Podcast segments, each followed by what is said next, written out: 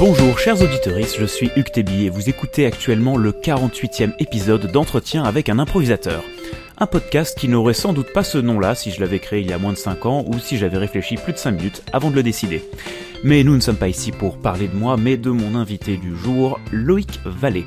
Et elle est comédienne et improvisatrice suisse qui nous vient de la région de Lausanne. Et nous parlerons de son parcours théâtral avec euh, l'improvisation en fil rouge, d'amusement, d'inclusivité, de jouer les genres, de travailler un sujet avant de l'improviser, de Coltès, de Six Gays, de Paul Preciado, du film Junior avec Arnold Schwarzenegger, ou encore de la responsabilité des improvisatrices sur scène. Bonjour Loïc Vallée bah, bonjour Ultevi. Comment tu vas? Euh, Pas mal, pas mal en vrai. Euh. Ouais, bien. J'ai eu plein de petites merdes aujourd'hui, mais au final, ça, tout s'est bien goupillé. Bah, parfait. Et puis, du coup, on se retrouve euh, dans nos salons ou chambres mutuelles sur Zoom, puisque les circonstances nous empêchent de nous voir en vrai. Mais la technologie nous le permet, et ça, c'est formidable. Toi, tu vas bien? Eh ben, écoute, ouais, ouais, ouais, bien. C'est tranquille en ce moment. on va dire L'avantage du confinement, c'est que il n'y a plus trop de travail, donc on est bien. On est bien, on va profiter. Mais écoute, pour démarrer euh, cet entretien, euh, Louis, je te propose de, euh, eh ben, de parler un peu de ta vie finalement, de ta vie, de ton œuvre, de ton parcours théâtral, artistique, autre, on envie de, parler, de tout ce qui t'amène à être là aujourd'hui. Finalement, te laisse démarrer comme, de, comme tu le souhaites, à l'âge que tu veux, pas obligé de partir de la petite enfance non plus, mais bon, peut-être que. Non, c'est ce que j'étais en train de me dire, c'est que l'âge, l'âge auquel j'allais démarrer allait sûrement être euh, un terreau d'analyse psychanalytique, donc il fallait que je fasse attention. Non, en vrai, si souvent je, je décris euh, le début de mon parcours artistique euh, au premier match d'impro que j'ai vu, donc je vais commencer là. Mm. donc moi, j'ai commencé l'impro à 12 ans. je viens de l'impro dans le sens que c'est vraiment la première discipline artistique que j'ai faite. J'ai eu la chance que dans ma région, en Suisse, grâce aux assauts qu'on a, on puisse commencer à l'école obligatoire. Donc, euh, commencé à 12 ans après avoir vu un match d'impro euh, et j'ai croché très vite à ce truc-là comme un gros loisir. Je sais pas, dans le sens, euh, le truc que tu aimes vraiment faire et euh, pour lequel des fois tu fais pas tes devoirs et puis tu décides de rater un autre, un autre loisir. Et puis, j'ai continué un parcours un peu d'impro classique, entre guillemets jusqu'à mes 15 ans où j'avais envie de faire du théâtre. J'ai commencé à vouloir faire du théâtre pour pouvoir m'améliorer en impro. Ah oui, ok. Donc je me suis dit, ah bah en fait j'ai l'impression qu'il y a plein de trucs qu'on fait pas forcément euh, en impro. Euh, voyons voir un petit peu du, côté du théâtre ce qui pourrait, euh, ce qui pourrait arriver. J'ai fait du théâtre amateur et au fur et à mesure je me suis rendu compte que c'était quand même le truc le plus cool qu'il y avait à faire et donc j'avais vraiment envie de faire ça tout le temps et j'ai eu la germe de l'idée de me professionnaliser, mais qui était encore euh, petite. Et puis euh, après ça, qu'est-ce que j'ai fait dans la vie? Tac, tac, tac. J'ai continué à faire de l'impro. J'ai eu ce truc un peu étrange où euh, j'ai fait de l'impro semi-pro. J'ai commencé à faire des animations d'impro, en fait professionnelles, quand j'avais un tout petit peu moins de 20 ans. Et à ce moment-là, moi, je faisais l'Uni, donc la fac. Euh, j'ai fait deux ans en philo et en histoire de l'art. Après ça, j'ai fait un burn-out à cause de l'Uni. J'ai fait, oh, ouais, je vais arrêter. Et, et du coup, j'ai pas fini euh, mon bachelor, aussi appelé ma licence. Mm. Et, euh, et là, sur un coup de tête, parce que avant la fac, j'avais envie de me professionnaliser dans le théâtre, mais je trouvais ça tôt et j'avais l'impression qu'il me manquait des, des, outils un peu que je suis allé chercher à la fac. Et du coup euh, après ça un peu sur un coup de tête je me suis inscrit dans l'école de théâtre que je viens de finir mmh. les peintureries à Lausanne. Et euh, j'ai fait ça. En faisant ça j'ai beaucoup continué l'impro. J'ai commencé le chant j'ai commencé la perf. Et, euh, et au milieu de tout ça euh, bah j'ai ouais j'ai que je crée un peu des trucs j'ai continué beaucoup d'impro je l'ai déjà dit mm. et là je viens de finir euh, cette école de théâtre avec euh, avec peut-être le plan de me diriger vers la comédie musicale après mm. donc voilà un peu en rapide mon, mon parcours en tout cas et d'accord donc il y a vraiment l'impro qui est, en, qui est en, fil rouge qui est là de, depuis le début et mm-hmm. Est-ce que euh, là, tu as eu des envies, même dans l'école de théâtre Je suppose que vous faisiez pas d'impro particulièrement. Euh... Enfin, si? On avait des cours d'impro. Ah oui, cours d'impro. Et des cours d'impro euh, comme nous on l'entend. Ouais. Mais, mais, mais relativement peu. Ouais. Mais, mais par contre. Forcément, dans, dans toute école d'art, tu as toujours de, une part d'improvisation de toute façon. Ouais. Hein. Mais c'est vrai que d'avoir de, des cours de d'improvisation à destination de l'improvisation sur scène, Ouais. c'est encore, encore autre chose. Mais et euh, du coup, ça, est-ce que je sais pas aujourd'hui, est-ce que euh, toi tu sens que ça t'a motivé à faire encore plus d'impro et développer plus de choses là-dedans, ou plutôt que tu as envie de t'en éloigner un peu plus? Non, euh, la première option. Moi, j'ai, j'ai, fait aucune école pré-professionnelle. J'étais une des seules de ma classe à pas avoir fait d'école pré-professionnelle, ce qui se fait pas mal en Suisse. Et, et en fait, j'avais fait mes armes en travaillant et en faisant de l'impro. Et du coup, euh, on me l'a reproché beaucoup en première et en deuxième. Les metteurs en scène avec qui je bossais me l'ont pas mal reproché. Euh, pas tous, hein, mais certaines, certains de, de dire que, en fait, on voyait les codes de l'improvisateuriste quand j'étais sur scène. Mm. Euh, et, et en fait, les fois où ça a été dit avec bienveillance, j'ai trouvé ça méga pertinent et intéressant. Et ça m'a aussi permis de m'en éloigner. Mais en fait, plus j'ai avancé dans mon cursus et dans ma recherche artistique et dans la pratique, plus euh, je me rends compte qu'en fait, c'est au centre de absolument tout pour moi. Mm. Et que, déjà, c'est un des trucs qui m'amuse le plus à faire. Et, et euh, je crois vraiment que, enfin, quitte à faire un métier où tu as beaucoup de chances d'être précaire, autant t'amuser. Et du coup, euh, il y a ça. Et moi, c'est vraiment, ça me donne envie d'en faire plus. Là, ces dernières années, il y a aussi que je commence à l'utiliser comme outil, comme, euh, comme fin, mais différente que ce qu'on a pu nous apprendre. Enfin, parce que je viens beaucoup du cabaret. Enfin, j'ai fait beaucoup de matchs et de spectacles très courts, très court forme, très divertissement. Et euh, ce qui est une forme qui a commencé à m'interroger au bout d'un moment parce que maintenant je retrouve du plaisir, mais à un moment je m'en lassais pas mal. Et du coup, c'est vrai qu'à ce moment-là, bah, j'ai essayé de chercher euh, quoi faire d'autre avec l'impro, quoi. Mais, mais ouais, dans mes études de théâtre, l'impro a, a toujours été au centre, ne serait-ce que de ma manière de travailler, en fait. Hmm. Je peux pas faire deux fois la même chose. Ouais, et quand, quand tu disais qu'il y a des, des profs notamment qui reconnaissaient sur scène euh, des, euh, euh, je sais plus comment tu l'as dit, mais en fait, des trucs liés à, à l'impro, qui Ouais. voyaient l'improvisateur sur scène à des moments plutôt que le comédien. Enfin, euh, ce serait, euh, tu pourrais décrire ça comment? Enfin, ce serait quoi les trucs, euh, pour les codes de l'impro qui ressortiraient sur scène à des moments euh, qu'on te... Voilà, la première fois, on me l'a dit, on m'a dit que j'étais trop en lien avec le public. Hmm. euh, jouer une scène de Phèdre ou de Racine, je sais plus, je sais plus quelle Racine, une grande scène, et, euh, et vraiment, c'est un truc de positionnement de corps. On m'a dit, mais en fait, t'es tout le temps de trois quarts et c'est insupportable. Et en fait, et, et j'avais un vrai truc de, si j'y réfléchissais pas, ce vrai truc de l'impro cabaret en fait, où tu vas prendre les gens avec toi euh, en permanence. Ouais. Et du coup, euh, ce qui est méga intéressant, c'est que j'ai pu déconstruire ça et qu'après j'ai pu le conscientiser en impro aussi. Mais je crois qu'il y avait ça. Euh, et puis bon, un truc qu'on m'a reproché, mais que ça j'ai consciemment décidé de pas abandonner, c'est que il y a des metteurs en scène que ça vénère que je ne puisse jamais faire deux fois la même chose. D'accord. Euh, ouais. Parce qu'en fait, ça m'amuse pas et, je vais le- et du coup, d'instinct, je le fais pas. Mais euh, je coup, à chaque remarque. fois que tu re-répétais une scène, tu trouvais une autre façon de l'aborder ou d'autres Euh, façons de... sans que ce soit aussi radical, mais par contre, euh, je n'allais pas toujours à cet endroit-là précis pour Mm. faire cette action-là à ce moment du texte précis. Pour, enfin, euh, Mm. parce que au final, sinon, j'ai l'impression que si je perds euh, ce rapport au présent-là, je, ça me, bah, je m'ennuie en fait. Et, et je pense que je l'ai déjà dit six fois depuis le début du podcast, mais je, je veux pas m'ennuyer. Je veux Ah, m'amuser. ouais, c'est important. Mais, ouais. Mais c'est vrai que c'est marrant parce que le, le rapport à l'instant dans, les, euh, dans le théâtre, euh, enfin, il y a tellement de, bah, de, de travail que font les comédiens pour réussir à être dans l'instant, euh, travailler sur ça euh, et à, à s'autoriser, enfin, se dire que potentiellement je peux m'autoriser à faire autre chose que ce qui est prévu par le texte, mais je fais quand même ce qui est prévu par le texte. Ouais, c'est ça, mais Euh, Enfin, c'est assez paradoxal parce que je trouve que les comédiens et les comédiennes, en général, il y a un truc de. On nous demande d'une certaine manière de faire tout le temps la même chose, d'avoir des jalons ou des points de rendez-vous. Ce que je crois, je comprends. Et il y a cette un peu grande question d'école de théâtre de comment tu trouves ta liberté à l'intérieur du cadre. Et, et, Ouais. Et ben, moi, souvent, ma solution là-dedans, c'est de pousser assez fort contre le cadre, en fait. Mm.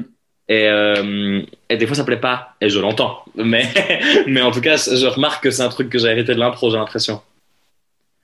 Bah oui, c'est vrai que c'est après c'est toujours un rapport avec euh, bah, si t'es dirigé par quelqu'un, Mhm. bah du coup c'est à quel point c'est enfin ce que cette personne attend. À quel Ouais. point est-ce que euh, Vraiment, le, je sais que le travail, les, les, les ateliers que j'ai vraiment le plus kiffé, c'est vraiment avec, pardon, c'est moi qui ai fait ce bruit, je crois, Euh, avec les, hum, avec les metteuses en scène qui, qui nous dirigeaient, mais en, partant quand même de qui on était. Euh, à, titre personnel, ça m'intéresse assez peu d'être l'objet euh, d'un, une créatrice, en fait. Bah oui, il y a ouais, de, de quand même être dans un travail de création sur le plateau en commun. Ouais, euh, moi, le- et, et je- j'en ai parlé, il y a des collègues euh, de ma classe qui étaient en mode, en fait, qui kiffent être full interprète. ouais. euh, Ah bah il y en a plein en école de vraiment euh, qu'on leur dise exactement qu'on les dirige. et, ouais. Je crois que je comprends vraiment pas où elles trouvent leur fun, mais par contre, je respecte de ouf et c'est cool. Mais c'est vrai que c'est pas ma cam, en fait, je crois. Ouais, bah, c'est aussi une envie. Enfin, euh, presque. Je sais pas à quel point c'est euh, peut-être péjoratif de le dire, voire même un peu prétentieux, mais euh, différence entre euh, peut-être technicien et artiste. En fait, de- de- d'être capable de faire plein de trucs, mais d'avoir besoin d'être dirigé, de faire exactement ce qu'on demande, et le côté, bah, j'ai envie d'avoir une liberté de proposer aussi des choses à moi. Et Ouais, tout le monde n'a pas envie de proposer des choses personnelles et euh, d'être plus créateur, en fait. Dans- dans- ouais, ouais. c'est- euh, moi, je, je me pose, enfin, le, le, le rapport euh, technicien, technicienne, euh, créateur, créatrice, je trouve qu'il a, il a un côté. En même temps, je le comprends. Je trouve qu'il a, il a un peu un côté fake. Hmm. Parce que pour le coup, j'ai vu des gens qui, j'ai l'impression, sont des interprètes et vraiment qui pourraient être qualifiés de, de techniciens et techniciennes et qui en fait, c'est vraiment des brutes de création euh, Ah ouais. euh, dense, quoi, incroyablement dense. Et un peu, ah ouais, ok, je comprends pas comment il le fait, mais c'est super. Euh, mais, mais je vois, je, enfin, je vois un peu ce qu'il y a derrière, ouais. Mais ouais, mais c'est bah, pas non plus une dichotomie entre les deux, mais je pense Non, c'est ça, ouais. Il y a- toujours des gens qui sont plus à l'aise dans l'un que dans l'autre. Et toi, du coup, là, dans, euh, euh, dans ce que tu crées comme spectacle, ou de ce que tu as envie de créer aussi, peut-être comme spectacle, je sais pas, peut-être des projets en cours ou des choses qui sont en train de se faire, euh, c'est quel type de, de spectacle et traite de quoi ou comment, comment là t'abordes, je veux dire, la création de spectacle, improvisé ou non, Mhm. en fonction de ce que tu es en train de faire Est-ce que Euh, projet un peu en cours ou récent Ouais, alors, les quelques dernières créations que j'ai eues, euh, j'avais fait un truc en 2018 qui s'appelait Nuit Blanche, Mhm. qui euh, était un truc très axé. euh, moi, j'ai une espèce de fascination pour l'écriture en impro, Mhm. pour raconter des trucs et, et pour comment, et pour, aussi pour la forme, dans la manière dont on les raconte et tout. Je fais partie des improvisatoristes qui, si on les retient pas, parlent. J'ai l'impression. Et euh, du coup, j'avais créé ce truc euh, qui était un- une soirée qui tournait mal, qui était euh, vécue à l'envers. C'est comme dans je sais plus quel film de Gaspard Noé dont on me parle à chaque fois. Irréversible Voilà, merci. et euh, film que j'ai découvert après, ça m'a fait rire. Mais donc il y avait ça qui était un peu ma première recherche, euh, enfin de base ma première création improvisée. Donc en fait c'était un espèce d'élan où j'avais envie de, de raconter. J'aime bien les histoires qui finissent mal. Mm. On en voit trop peu pour moi. Mm. Euh, moi je sais qu'elles me font du bien parce que en fait elles me, elles me, elles me ramènent à la réalité. Ouais. Et- enfin, elles, elles me rappellent que je suis pas seul. J'ai l'impression. Mm. Et du coup, euh, et du coup, euh, j'avais envie de raconter ça. Je crois que j'avais envie qu'on se permette de, de, de mal finir. Et, euh, et puis sinon, là, dans, dans les trucs que j'ai créés, que créer, il y a une perfo que je tourne ces derniers temps qui euh, subit un peu full évolution et qui subit une annulation sur deux, mais euh, qui s'appelle Nail Me, qui est, je sais pas si, elle, est- elle est participative en tout cas, Mhm. euh, et euh, qui maintenant est décrite comme un rituel queer, mais qui est un truc autour de, de la douleur, du, de lâcher des trucs, et, et c'est un des spectacles que j'ai créé que j'ai le plus de mal à décrire, parce que voilà. Ouais, Parce que ça, Et- c'est ça. Comment tu passes d'un. Qu'est-ce qui fait la différence entre un spectacle et du coup un rituel queer? Qu'est-ce qui. Qu'est-ce que. Ouais. euh, Qu'est-ce que tu entends Euh, par, par rituel queer du coup? En fait, le- je l'ai. Euh... Je réfléchis.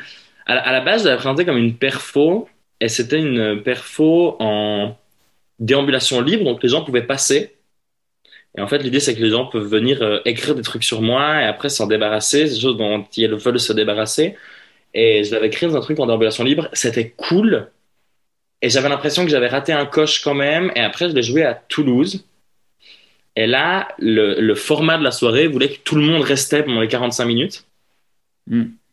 Assis à regarder les gens. Donc, en fait, moi, je suis au centre du truc. Ouais. Et vraiment, c'est en mode quelqu'un se lève, quelqu'un se lève, et elle vient, et elle m'écrit un truc dessus, et elle s'en débarrasse. Et moi, c'est tout ce que je fais. De juste lui donner l'attention et du coup, euh, mon corps comme support et le lieu, quoi. Et en fait, le fait qu'on soit tous dans ce lieu pendant 45 minutes, de tout d'un coup, il y avait un truc qui était, pour moi, qui se rapprochait du rituel parce que on était en train de, de codifier un espace qui pour moi était un espace différent de l'espace scénique, dans lequel on faisait d'autres choses.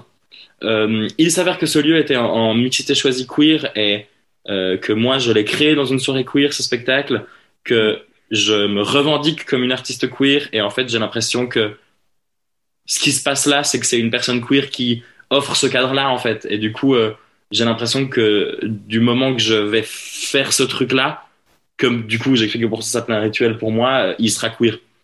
Mm. Ouais. Et euh, donc il y a ça, puis sinon dans, dans les projets à venir, euh, il y a euh, deux duos euh, en perspective qui sont en train de se dessiner et un truc qui devait se jouer dans un mois. Euh, nous sommes en novembre au moment où nous, nous parlons et, euh, et euh, qui je sais pas qui va se- s'il va se faire du tout, mais qui était un, un truc participatif autour de la notion de drague, de draguer. D'accord. Salut salut ça va, un petit laboratoire de drague. Ok. Et du coup, en, en le disant, je me rends compte que je ne sais pas vraiment quelle ligne tirer entre tous mes projets, parce que c'était la Ouais. question de base un peu. Ouais, si euh, t'avais des trucs qui t'animaient, enfin actuellement, si t'étais tendu vers quelque chose ou plus euh, Bah, une expérimentation à gauche à droite. euh, je sais que je suis tendu vers le fait que j'ai envie que les gens participent à ce que je fais. Je crois d'une certaine manière, c'est quand même là où le lien avec l'impro pour moi est très fort. Euh, l'impro est indispensable en fait. Ouais, à fond. Et, hum, et puis, je, je suis un peu dans ce truc où j'ai envie de parler des oppressions sans les thématiser, Ouais.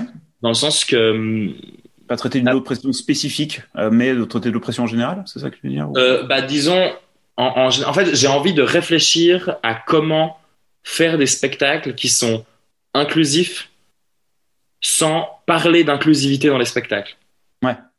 Euh, parce que, euh, bah, donc, avec Diane, un, un pote euh, que j'ai rencontré dans la classe, on a créé ce spectacle qui s'appelle Salut, salut, ça va.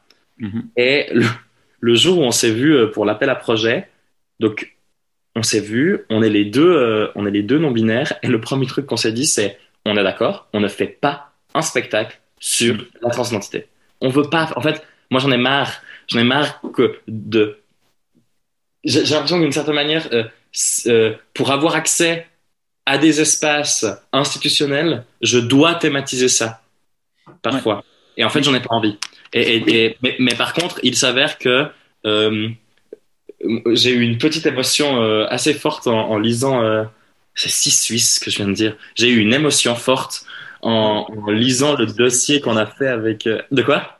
C'est très suisse, ça. Je... Ouais, ok. Non, mais non, mais je- de minimiser un petit peu ce une petite Ah, émotion, mais un peu forte. Euh, en fait, le fait d'avoir tout d'un coup deux personnes trans qui font un dossier qui, en fait, se présentent comme tel parce que ça fait partie de nous, mais qui ne parlent pas de ça, bah, je trouve ça méga puissant. Et, et du coup, euh, c'est vrai que ces temps, je, je crois que j'ai un peu envie de, ouais, de réfléchir à ça, de comment tu fais un théâtre euh, qui a du sens Mm. et politique.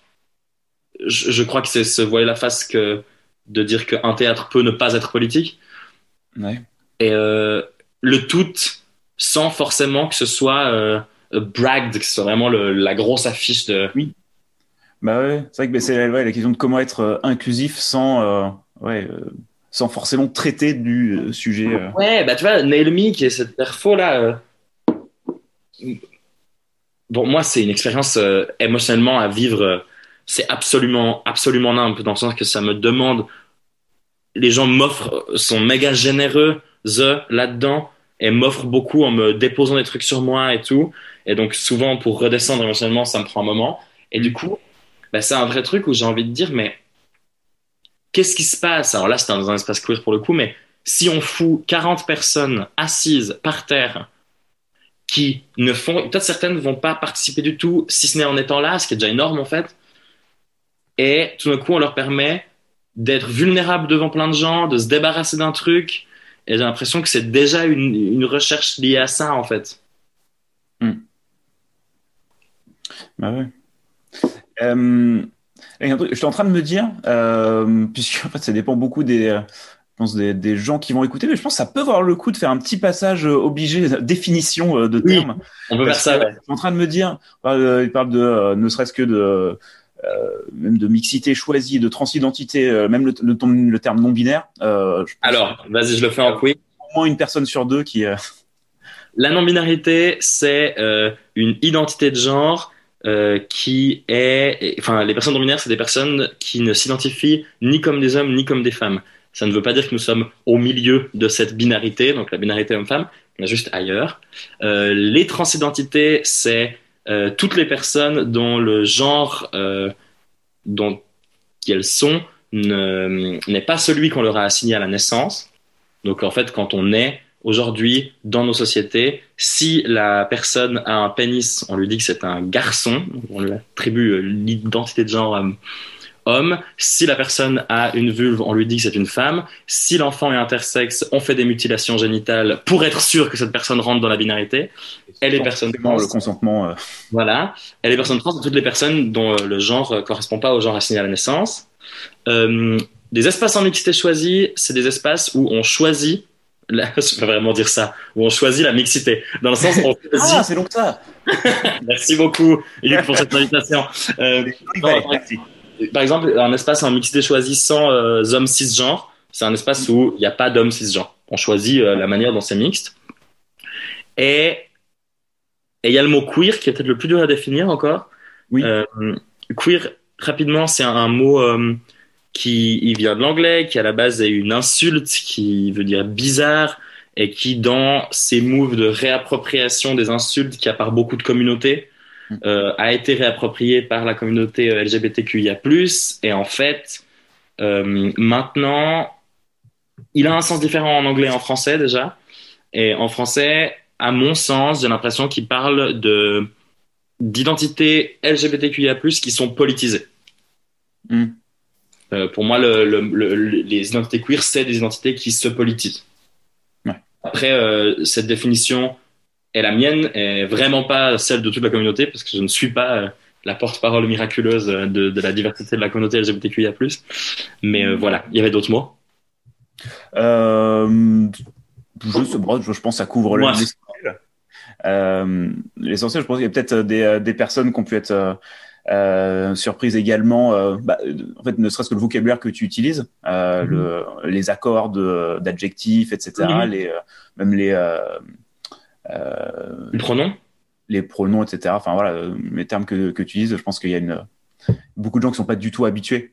Ouais, oui, je l'ai pas dit. Je le dis souvent au, au début, mais en fait, vu qu'on on, on, a parlé avant le podcast, et du coup, je l'ai pas. Donc, oui, moi, j'utilise le pronom yel, j'utilise des accords d'adjectifs en tout cas pas que au masculin, euh, donc entre le masculin et le féminin. Ouais. Et euh, en général, petit message euh, militant caché au milieu de ce podcast de manière tout à fait subtile. Vous pouvez utiliser les pronoms que vous voulez et demander aux, autour de gens, autour de vous, quels pronoms utilisent les gens. Ça, ça passera toujours bien. Ouais, ouais c'est vrai que ça, c'est des trucs où, euh, où effectivement ça commence à apparaître un petit peu, mais même dans des ateliers d'impro, un stage ou autre, de si le tour où tout le monde se présente, alors ce truc de ah et euh, ouais ouais ouais bah moi j'ai là, là, tu me parlais de projet j'ai donné ce stage euh, sur euh, justement improviser les genres qui était. Un stage d'une d'une euh, quand je m'entends en écho c'est tout à fait euh, tout à fait perturbant je t'entends normalement ok très bien euh, qui était émotionnellement pour moi d'une puissance folle euh, mm. pas folle parce que c'est psychophobe comme mot, qui était émotionnellement pour moi euh, extrêmement puissant Mm. parce que il y avait, on était 12 et en fait, on s'est posé pendant deux jours pour réfléchir à l'inclusion des minorités de genre en impro, aux stéréotypes de genre en impro. Et à la fin, on a fait un cercle où on a juste débriefé rapidement le stage. Et j'ai verbalisé à ce moment-là que, en fait, euh, ma transidentité dans le milieu de l'impro et mon, mon rapport à l'impro en étant une personne trans et tout, je l'avais construit hyper seul parce qu'en fait, j'en connaissais pas d'autres, basiquement. Mm. Et, euh, et, que ce stage, je l'avais construit d'une certaine manière très seul aussi. Et du coup, c'est vrai que tout d'un coup, arriver à la concrétisation de ça, à de la bienveillance en masse de la part euh, des gens qui venaient prendre le stage et tout, c'était méga puissant en fait. Et oui, c'est vrai que c'est des trucs qui arrivent enfin, gentiment, sur le devant de la scène. Et euh, ça, euh, du coup, dans ce, bah, ce, ce stage-là, euh, jouer avec le genre, c'est juste plus le. Improviser les genres. Improviser les genres. Du coup, c'est quoi, quel axe tu prends pour, pour aborder le sujet du genre en impro Ouais, on a. initialement avec. Le premier jour, on a une. C'est, c'est un vrai truc de conscientisation pour moi donc, c'est accepter qu'on a fait des erreurs en étant oppressif et oppressive. C'est mm. accepter qu'on va en faire. C'est accepter que en étant cis, on a été transphobe, en étant blanche, on a été raciste, en, etc., etc. Euh, et du coup, il y a ça. Et après, il y a toute une partie sur conscientiser qu'est-ce qu'on renvoie. Est-ce que notre jeu est genré Est-ce qu'en fait on joue de manière méga cliché sans se rendre compte mm. Et le deuxième jour, euh, en, utilisant euh, les discussions, parce que c'est un stage où il y a, en tout cas la première fois là qui s'est fait, il y avait vraiment beaucoup de place à la discussion, et c'était le but aussi, euh, de tout d'un coup vraiment se poser des questions et qu'on ait du temps pour se les poser et pour y réfléchir ensemble. Et la deuxième journée, on a réfléchi à jouer des minorités de genre. Mm-hmm. en tant que, enfin, avec qui on était, qui est un truc auquel moi j'ai énormément réfléchi parce que je suis radicalement tout le temps contre le fait que des personnes cisgenres jouent des personnes trans au théâtre et au cinéma. Ouais. Mais qu'en impro, j'ai un avis différent parce que j'en parlais avec, euh, avec euh, Stephen Davidson, qui est un, improvisateur euh, de Londres, qui est trans et qui a pas mal parlé de ça aussi. Puis on en parlait et il me disait, mais le problème, c'est que en impro, si on veut de la représentation de minorités de genre sur les scènes et que ce soit que les personnes trans qui les jouent, bon, bah alors on va vraiment jouer que ça. Hein, au bout d'un moment, et moi vraiment pas envie de jouer que ça, j'ai aussi envie de jouer des arbres et des chats. Euh, et du coup, on s'est posé des questions, puis on a réfléchi à comment le faire, à, s'intéresser à des vécus trans en fait, parce que j'ai l'impression que quand tu veux jouer une oppression comme celle-là qui te concerne pas en impro où tu fais de la création instantanée, euh, et où c'est éphémère, machin, bah en fait, tu dois être méga au taquet en amont parce que tu vas. C'est pas le moment où tu vas réfléchir en fait. Bah oui, c'est ça, c'est tout le problème de si d'improviser un truc que t'as pas préparé ou que tu connais pas suffisamment, dire bon, je vais, je vais tenter le truc. Dans certains cas, ça va pas être gênant. Euh, voilà, je peux jouer un chirurgien en, n'y connaissant rien euh, en, cardiologie, ça passe. Ça, je pense qu'aucun chirurgien sera choqué ou sera blessé. mais, parce que je suis sûr qu'en fait, mais... pour tout ce qui concerne pas les oppressions systémiques. Mm. Donc, en fait, je pense que du moment que tu joues pas, en fait, je vais, je vais vite, euh, je vais vite le définir parce que je vais utiliser ces deux mots en permanence. Euh, oppression privilège, c'est vraiment ce truc de, en fait, quand je dis oppression systémique, c'est ce truc de euh, tous les systèmes de la société dans laquelle on, dans laquelle on vit collaborent à faire en sorte que ce soit un enfer pour toi à cause d'une caractéristique de ta personne. C'est le cas des transidentités, c'est le cas d'être une meuf, c'est le cas d'être une personne racisée, c'est le cas de. Voilà. Et euh, je pense que du moment que tu es dans ces sujets-là, la méconnaissance est dangereuse.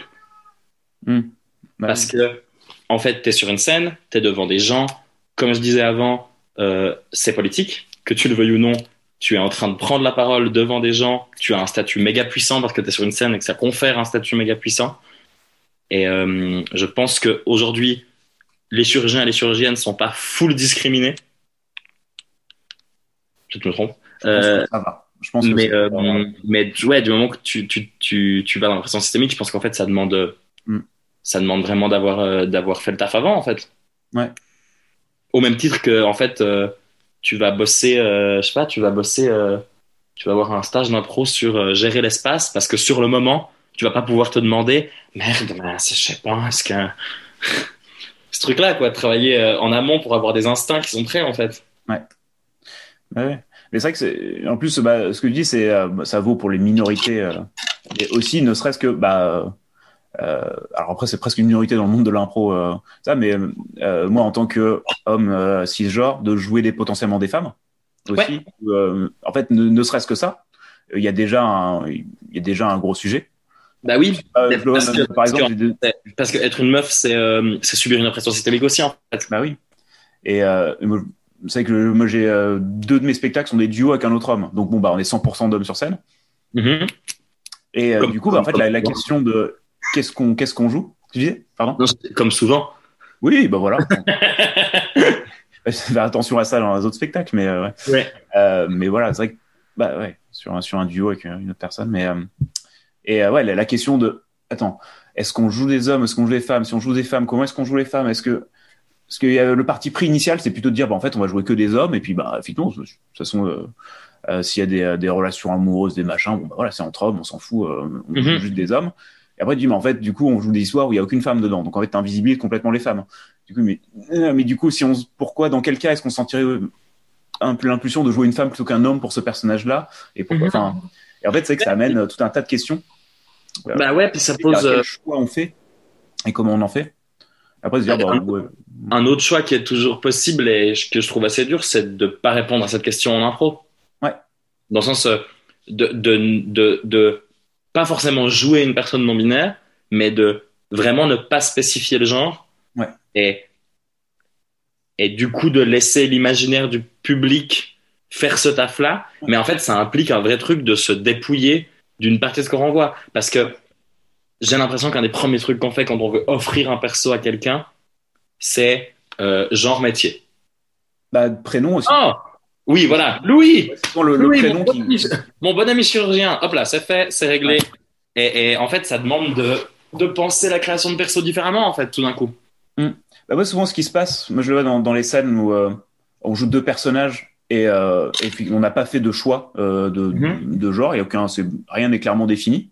Euh, tout est tout est encore ouvert. C'est est-ce que euh, si à un moment donné dans cette scène ou plus tard il y a un prénom qui est donné, c'est finalement à ce moment-là dire attends je vais donner un prénom. Ah bon, en fait, je vais choisir que c'est euh, voilà, c'est un prénom masculin, féminin, ou alors on choisit que des prénoms. tout le monde s'appelle Camille ou, ou, Frédéric. Mais mais ouais, souvent le, le, choix peut se faire. Enfin, à ce moment-là. Après, sur des scènes courtes ou autres, parfois, souvent, ça, justement, on va ne pas le définir. Et c'est assez marrant d'avoir les retours du public aussi après qui disent, ah, bah, que bah non, je en fait, je joue un homme ou une femme, bah en fait on l'a pas dit. rien défini, après, le, je trouve que le, non-choix a ses limites ouais. parce que il euh, le, non-choix limite à être euh, comment dire ça? Ne pas choisir, c'est être sûr qu'on va rester dans l'imaginaire mainstream. C'est aussi ouais, si, dans, si tu veux faire un spectacle plus inclusif et euh, ça doit être un move.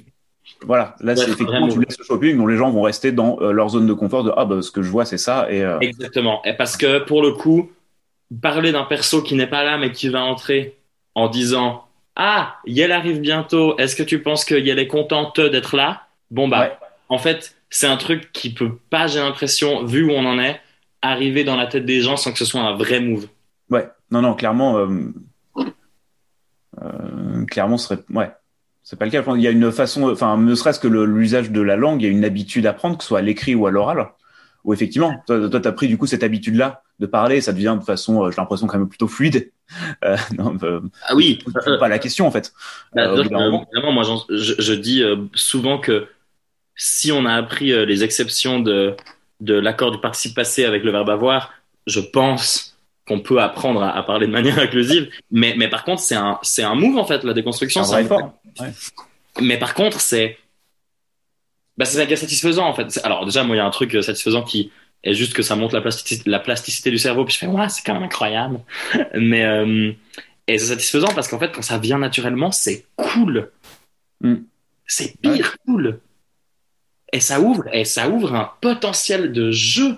Enfin, perso, sortir de, du genre comme, euh, comme euh, sacro-saint définitoire du jeu en impro et, de le tordre, je trouve que ça ouvre un panel de jeux qui est génialissime en fait. Hmm. Ouais, euh, sortir un peu des, bah, les des personnages clichés qu'on va connaître, euh, etc. De s'ouvrir un peu d'autres horizons et se laisser d'autres possibilités. à fond. Ouais, de, de, et de, de dire que ça ouvre aussi des possibilités. Euh, c'est ah bah ouais, en fait, un homme peut tomber enceinte. Ouais.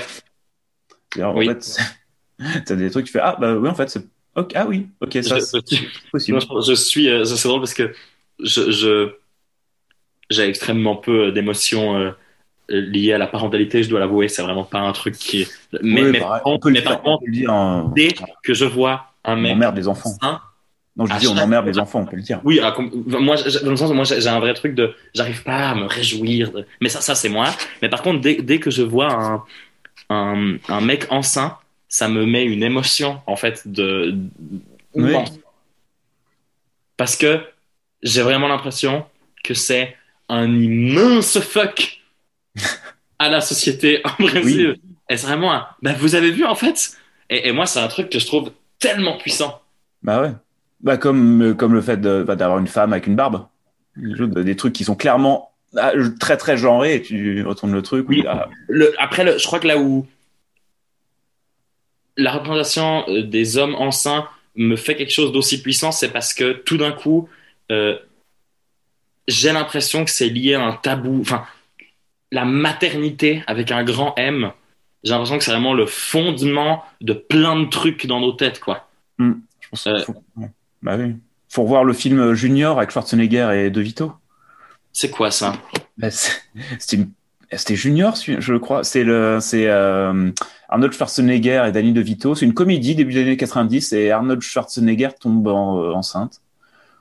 Alors, je sais plus quel est le l'artifice scénaristique qui fait que c'est possible, c'est un truc technologique ou autre, et pourquoi il doit le faire.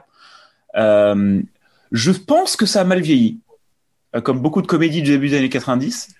Mais je j'ai dû le voir quand j'avais 10 ans euh, et trouver ça amusant. Je... Ben, je, alors je sais pas. Moi, jumeaux, et ils ont fait deux films, Jumeaux et Junior. Et je crois que Junior c'est celui qui Quand tu m'en parles, ça me fait peur parce que je sais pas pourquoi ça ça ah, sent, ça sent pas bon. Hein. les films problématiques. Début des 90 avec Arnold Schwarzenegger qui tombe enceinte, ça sent pas. Euh... Oui, on est d'accord. Hein, a, on a. Parce que bon, il y a un personnage trans dans S Ventura, mais c'est pas, c'est pas le meilleur, euh, la meilleure. Bah, il est sûrement, enfin, je connais pas, mais il est sûrement joué par une personne cis. Oui, et puis c'est clairement, euh, c'est, c'est, c'est, euh, à la fin du film, euh, S Ventura révèle qu'en fait qu'elle a un pénis et ça, je crois que ça fait vomir tous les gens qui sont autour. Non, mais, à part ça, non mais à part ça, en vrai, il faut, enfin, pardon, mais moi je comprends pas comment on en est, parce que c'est un, euh, c'est un film qui a un certain âge et et ça, ouais, ça a 30 ans. Plus en rien, mais en fait, on en est vraiment, je crois qu'on n'a pas avancé là-dessus. On a un truc de, on est keblo dans l'image de des transidentités, mais on est tellement keblo dans la représentation. J'ai fait un, un post il n'y a pas longtemps sur le cis gaze, donc sur le, qui vient du concept du male gaze, donc du regard cis au cinéma. Ouais. Et en fait, donc vraiment, je me disais, mais on en est à un stade de keblo. Je, je comprends pas comment on peut, comment on n'arrive pas à faire ça. Pas, c'est vraiment, enfin, pardon, hein, c'est pas compliqué. Moi, je pense que en trois mois, j'ai eu cinq téléphones avec des réalisatrices 6 ou des metteuses en scène 6 qui m'appelaient avec plus ou moins ce pitch de téléphone-là. Salut, je veux faire un spectacle sur la transidentité, slash, j'ai déjà fait un spectacle sur la transidentité. J'ai vu tes articles qui parlaient de ça et je voulais t'en parler. je fais un peu, bah oui, parlement. Et ben en fait, on est que des 6. Je voulais savoir ce que t'en pensais. Puis je leur dis à chaque fois, bah en fait, c'est de la merde. Qu'est-ce que vous voulez que je vous dise? Au bout d'un moment, vous, vous, vous, vous appelez pour, vous m'appelez pour vous faire engueuler. C'est quoi qui se passe? Et et j'ai l'impression que, je sais pas, les gens captent pas. Enfin, je, je comprends pas. C'est un vrai truc qui me dépasse. Hein? Bah après, c'est des gens qui, au moins, ils essaient. Bon, ils font Ouais, l'effort de. Ouais, mais mieux vaut pas. Enfin, pour le coup, euh, euh, dans ces, enfin, ça suffit pas. Hmm. Parce que, parce qu'en fait, l'intention ne- n'est pas, euh, le résultat est pas tributaire de l'intention. Hmm. C'est un vrai truc de. On en parlait de ça dans, dans, dans, dans le stage. C'était comment, euh, comment faire pour attribuer des, par exemple, des pronoms neutres à un autre perso ou comme ça, sans que l'actrice qui vienne le jouer nous vienne jouer le plus gros cliché transphobe de l'univers. Et, c'est difficile parce qu'en fait, euh, c'est là que tu vois que, bon, bah, forcément, on impro un truc de t'es dépossédé de tes actions et c'est cool, la co-création et tout, même si parfois c'est chiant. Et, dans cette situation-là. Bah ouais, même les gens qui essayent, en fait, ça, ça suffit pas. Au bout d'un moment, il faut réussir. Mais c'est aussi, enfin, je vois un truc au niveau de l'impro, enfin, la co-création, enfin, c'est aussi un truc. Alors, ça vient aussi euh, du, notamment euh, du match, tout ça, le côté rencontre, en fait, de jouer avec des gens avec qui t'as pas l'habitude de jouer, Ouais. que t'as pas choisi. Dis, attends, j'ai pas choisi de jouer avec ces personnes-là. Ouais. Et en fait, en fait, il y a des sujets, tu sais pas comment, enfin, quel, que connaît la personne sur ce sujet, est-ce qu'elle va pouvoir le traiter, est-ce que, que ce que je peux aider, comment je laisse la place à l'autre de, C'est chaud, hein. Proposer, ça, mais Euh, C'est pour vrai que du coup, je fais ça- des spectacles avec des gens que je connais pas Hmm. globalement, ça arriver ponctuellement, ou c'est des gens que globalement, je, me doute que ça va bien se passer, euh, que je les connais un minimum, mais on n'a jamais joué ensemble, ça peut arriver. Mais sinon, c'est des spectacles avec euh, que des gens que je connais bien. Donc, euh, ça, c'est le genre de questions que je vais me poser. Mais c'est vrai que c'est pour ça que ça demande. Après, je le vois hein, dans le milieu de l'impro, ces sujets-là commencent à, à s'essaimer gentiment et, et, et c'est cool, mais en effet, ça demande. Bah, c'est c'est lent, quoi. Puis on est. Ouais, c'est ce que tu as dit, je me rappelle de ce que tu as dit ce soir. Mais ouais. Et euh, toi, du coup, tu euh, euh, là, tu de, t'as ce sage-là que, que tu as déjà donné, que tu devais donner, là, qui a été annulé euh, à Ouais. Lyon là tout à l'heure. Il y a, il y a d'autres choses en tant que formateur, tu fais aussi des, tu donnes des stages? Oui. Et pas, enfin, je- oui, oui, en fait, non, il y en a un que j'ai full donné en plus pendant pendant une saison entière, donc je, je parce que je recommence cette phrase. Oui, il y en a, il y en a un. tellement d'autres choses dans ma, tellement de trucs dans ma tête. Euh, il y en a un que j'ai donné sur Coltès, D'accord. le Ouais. dramaturge français euh, des années 80, parce que, euh, que j'aime énormément cet auteur, qu'avec deux potes, on est en train de monter pour février un Coltès improvisé. Et, euh, et il s'avère que en- euh, la, la saison passée, à, à l'association vaudoise des ligues d'impro, c'était par hasard une des catégories qui avait décidé d'être mise en lumière. Donc en fait, j'ai eu l'occasion de créer plein de stages autour de ça. Et, et je trouve que c'est super. Enfin, c'est un stage que je- c'est des stages parce qu'en vrai, euh, j'ai j'ai des heures de stage là-dessus maintenant que j'adore donner parce que je trouve que jouer du coltès en impro, c'est anti-instinctif au possible. Ouais, comment tu l'abordes du coup Coltès en, en impro? Euh, bah, je verbalise que je vais leur faire faire des trucs anti-instinctifs souvent. Ouais. Et, euh, et du coup, euh, beaucoup par le corps. Je, je me disais juste pour, pour contextualiser, Coltès, c'est un, un dramaturge français des années 80 qui a écrit euh, beaucoup euh, avec des trucs genre des très longues répliques. Il Mm. parle, de- il parle beaucoup de personnes dans les marges et tout. Puis du coup, en impro, je l'aborde beaucoup par le corps en fait. Euh, vu que c'est un auteur qui parle à n'en plus finir, Oui, c'est ça, c'est des grands monologues euh, ou des, t'as des pièces qui sont entièrement juste des monologues. euh. mais comme je crois vraiment que si on joue Coltès sans être dans le corps, c'est pire chiant. Ah oui. et que je, j'ai- je, je fais largement confiance aux improvisatoristes pour parler. Genre, je- vraiment, je leur fais confiance pour ça. Et ben, je l'aborde beaucoup par le corps, par la contrainte physique. Euh, donc, c'est vraiment tous ces exercices de, de, OK, on va faire un monologue en faisant des pompes. Et, euh, et, et du coup, pour voir un peu ce que ça fait d'avoir ce truc vraiment méga tenu, euh, tenu corporellement, quoi. D'accord, ouais. Et puis après, on, on aborde la langue. euh, on- Je trouve que les improvisatoristes, euh, parfois, moi, j'aurais bien aimé qu'on me pose plus à une table, en fait, et puis qu'on parle plus d'un truc avant de le faire. Euh, genre, Coltès, euh, bah, les premiers stages que je donnais, on lisait un bout de Coltès, puis on en parlait, pour Mm. voir un peu. Pour, enfin, c'est un truc que je trouve qui se fait parfois Oui. trop dans les écoles de théâtre et pas assez euh, quand on fait de l'impro. Ouais. Et, euh, donc ouais, bêtement, euh, regarder ce qui se fait quoi dans, dans le texte et tout. Et puis euh, et puis je cherche parce qu'il faudrait pas s'ennuyer. Euh, je cherche ce truc de comment tu peux kiffer en fait. Comment tu peux kiffer parler pendant trois minutes. Comment tu peux kiffer te taire pendant trois minutes. Comment tu peux kiffer te taire pendant une impro entière et juste recevoir des infos de l'autre. Euh, Enfin, ce truc-là, comment tu peux kiffer répéter des mots. Enfin, pédagogie du kiff. Ouais. Et, et, euh, et du coup, toi, t'aurais- t'as plus du coup le, le- la motivation et l'intérêt de créer un spectacle improvisé inspiré de Coltès plutôt que de monter mm, des pièces de, de Coltès ou de. Ah. Ouais. Oui. euh, Moi, j'ai vraiment l'impression que le jeu, actuellement, peut-être ça va changer dans ma vie, mais je crois que si maintenant je monte un coltès, je vais me casser les dents. euh, je saurais pas quoi faire de plus. Ouais. De, ou, ou- je saurais pas quel regard nouveau apporter. Euh, je trouve ces textes beaux, vraiment très beaux, splendides, mais et, et j'ai un peu un, un petit rêve de d'ado euh, qui me donne envie de le monter. Mm. Mais Oui. j'ai- réfléchi pendant des heures dans ma chambre à des scénarios de ça et en fait je me suis dit bah peut-être que c'est pas soit c'est pas maintenant. Mm. ouais ça a déjà été fait Euh, après moi j'ai un vrai truc de j'ai envie qu'on monte des autoristes vivantes. Ouais. beaucoup. Je trouve ça important. Parce qu'on le fait peu. Et puis parce que j'en peux plus de voir du Molière dans les salles de théâtre. Euh, et, et que en fait euh, les autoristes sont des artistes. Et en fait je trouve ça important de les monter aussi. Puis Ouais. bah c'est vrai qu'on on a l'avantage pour ça avec l'impro que ce sera forcément dans le présent. Ouais. Et ça a posé pour le coup on, on s'est posé des questions méga intéressantes pendant les étapes de créa qu'on a faites euh, qui des trucs tout bêtes mais en vrai à quelle époque on situe ça? Est-ce qu'on le situe dans une époque?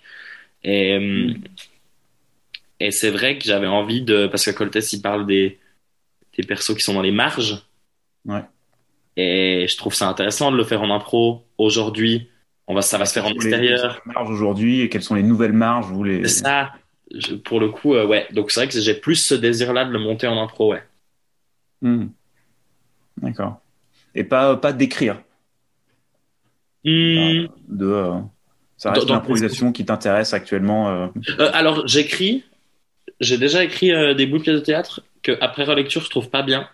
Mais euh, j'aime beaucoup écrire. J'écris pas mal de poésie. Je me dis toujours que peut-être un jour j'en ferai un truc. En vrai, pour l'instant, j'en fais pas grand-chose. Mais euh, c'est pas un désir qui m'anime tout de suite euh, pour en faire euh, du performatif en tout cas. D'accord. Et parce qu'en fait, euh, j'avais la question en tête, tu as peut-être plus ou moins répondu aussi, mais je sais pas, ça, ça me.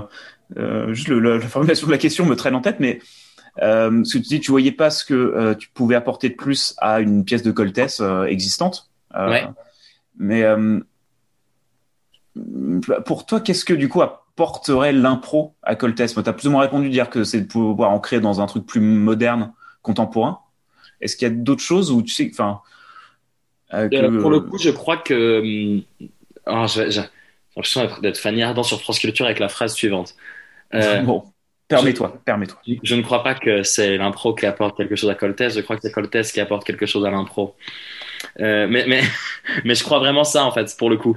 Euh, c'est une- on, on part de ça, on part de son univers euh, esthétique, langagier, euh, et de l'univers esthétique qui procure chez nous, mais je ne monte pas un Coltès. Ouais. Je, monte- je crée un spectacle d'impro. Hmm. Et du coup, euh. Exactement. Je crois que le primat est vraiment là-dessus, en fait. Hmm. Et, et aussi, aussi, je crois que il y a une envie très m'amuser, en fait. Hmm. J'aime Coltès énormément et j'ai envie de prendre deux trucs que j'aime énormément, soit faire ce que je veux sur une scène et un auteur que j'aime énormément et de foutre ça ensemble, en fait. En Hmm. plus, je suis avec des gens super. hein. Et il y a d'autres euh, autoristes qui t'inspirent actuellement, que ce soit euh, Ouais. vivant Oui. ou mort Oui, oui, euh, y a. J'ai l'impression que j'en parle à chaque fois qu'on me demande ça, mais oui, il y a Preciado. ah, Je le connais pas. Alors, Paul euh, B. Preciado, c'est un philosophe euh, qui est trans et qui est brillant, en fait. il a, euh, il, il parle beaucoup, bah, il, il parle beaucoup d'identité, euh, de, de frontières, de la binarité, des corps trans, et, et à chaque fois que je le lis, il fait partie de ces gens qui continuent d'animer la, la flamme de la révolution en moi, en fait. Ouais. Il, il, il a une, je trouve qu'il dégage une puissance. Déjà, déjà en fait, c'est un, philosophe trans qui est arrivé dans les institutions de pouvoir, dans le sens que maintenant, il, a eu un cycle de conférences au Centre Pompidou à Paris. Euh, là, il a été invité, euh, truc un peu chelou, il a, été invité à, à la, à la quoi? À l'Académie des psychanalystes de France, je crois. Donc, il a été invité à faire un, un discours devant 3000 psychanalystes. Euh, il faut savoir, euh, pour comprendre la manière de raconter cette anecdote, que je, je méprise la psychanalyse. Euh, Euh, C'est mérité. et il a écrit, il a publié son discours qui s'appelle Je suis un monstre qui vous parle. Et en fait, il fait un discours qui est incroyable à des psychanalystes où il Ah. leur explique quand même qu'ils sont bien kéblos dans le passé. Mm. Et euh, ouais, Preciado, il fait partie Ouais. de ces recherche Google, là, j'étais sur Paul Preciado et une des euh, premières propositions, c'est Paul Preciado livre. Deuxième, c'est Paul Preciado monstre. Voilà. Je Et suis il un monstre parle- qui vous parle. Ah oui, qui est publié. euh, D'accord. Ouais. Et c'est drôle. il- Bon, moi, il y a un truc, euh, il y a une figure que je trouve méga intéressante, c'est c'est celle des monstres justement, des ou des, Mm. des freaks, truc qui est en marge. Et là, Mm. vraiment, il a ce truc où en fait, il se revendique comme un corps trans qui est un corps monstrueux en fait, euh, parce que on a décidé qu'il l'était. Je trouve ça méga puissant. Et euh, donc ça, ça fait partie des des auteurs qui me parlent pas mal ces temps. Hmm. Et sinon, là, j'ai reçu un livre de Kay Tempest. Pareil, je connais pas. Kay Tempest, c'est euh, un, un rappeur, poétesse britannique qui écrit extrêmement bien. Euh, qui a ce truc de déjà moi ça me fait du bien de lire des autoristes jeunes euh, et ouais euh, qui a une euh, il y a écrit de la poésie du théâtre là il a écrit un truc un, long poème que Yael conseille de lire à haute voix et d'une traite qui s'appelle Brand New Ancients les, nou- les nouveaux anciens je sais plus un truc comme ça Ouais. Et, euh, et qui parle en gros de comment les gens Ouais. ouais, comment les gens du quotidien et, et de classe euh, méga popu en fait euh, sont des héritiers et des héritières des, des divinités grecques et c'est extrêmement puissant. Ça, c'est un peu les, disons, les deux autoristes ces temps euh, que je Ah, bah, ne connaissais pas. Euh, ouais. Donnera un peu de lecture, c'est bien en ce moment. oui, c'est vrai, on a, c'est, l'occasion. profitons, profitons. Ouais. Euh, alors, j'ai pas mis de chrono, je sais pas depuis combien de temps euh, on, on discute, mais euh, euh, ça, ça va tendre vers la fin, je pense, globalement, Ouais. approcher. euh. Est-ce que là, on approche de la fin, il y a, il y a un sujet particulier dont là, tu voudrais parler, un truc dont on va parler, tu dis, ah tiens, je veux rajouter quelque chose dessus, ou peut-être une, une actualité euh, prochaine, alors, ça sera publié je sais pas, peut-être dans la semaine, dans les deux semaines. Euh, je pense que ça sera publié assez rapidement hein, le- l'entretien. Euh, Non, bah, pour le coup, euh, vraiment, message je à vais, faire passer. Un, je vais pas, je vais pas dire à quelqu'un. J'ai un compte à régler. Enfin voilà, c'est là j'ai envie de dire. Si t'as envie de conclure de la façon euh, que tu souhaites. Je vais pas brag sur mes actualités maintenant parce que j'aurais l'impression de me mentir à moi-même. En attendant que ce soit annulé. Euh, C'est vraiment ça. Non, euh, bah. Ouais, moi, je, je suis en train de, de. Là, ces temps, j'ai un peu un truc de réflexion où. euh, qui est très lié à, à mon militantisme, et je trouve que dans l'impro, enfin, on a, on a effleuré un peu le sujet, c'est que. On a les. Je crois que dans les luttes, en général, on a besoin des personnes privilégiées. Hmm. Euh, moi, je pars du principe que dans la lutte trans, on a besoin des personnes cis. On a besoin qu'elles conscientisent leur place, Mm. mais on pourra pas le faire seul. Euh, je découvre, plus j'avance et plus je découvre qu'il y a des personnes cis qui ont besoin d'entendre des choses d'autres personnes cis pour que ça passe. Alors ça me désole, mais c'est le cas. Et du coup, euh, mon seul, euh, mon seul appel euh, au monde, c'est vraiment de, de faire le move de la déconstruction, particulièrement en impro, parce que c'est une forme dans laquelle je crois immensément, que je trouve tellement puissante par, euh, par son rapport au présent. Et du coup, je crois vraiment qu'il y a un.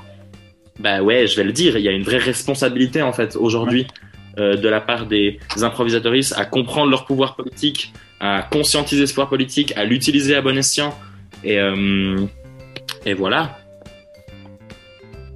ouais, c'est important. C'est ouais, de de le dire et puis après ouais. Puis après, on pourra brûler, euh, brûler le système qu'on est déjà en train de quitter et puis cracher sur sa tombe. Voilà, tout simplement. Bon, dans les dans les deux trois mois qui viennent. voilà, voilà. Autant se donner des objectifs ambitieux à court terme. Euh, ça. Oui. Euh, ok, bah merci, merci en tout cas d'avoir pris pris ce temps. Je pense que de toute façon, je vais éteindre l'enregistrement et puis rester encore un bah, petit peu de discuter hors, hors enregistrement. Merci à toi de l'invitation. Et eh ben, avec grand plaisir. Puis ben, j'espère qu'on se recroisera en vrai. Oui, ce serait, ce serait tout à fait comme activité. voilà, oui, voir des gens. Oui. Ah, ça serait incroyable. et eh ben écoute, merci et j'arrête l'enregistrement.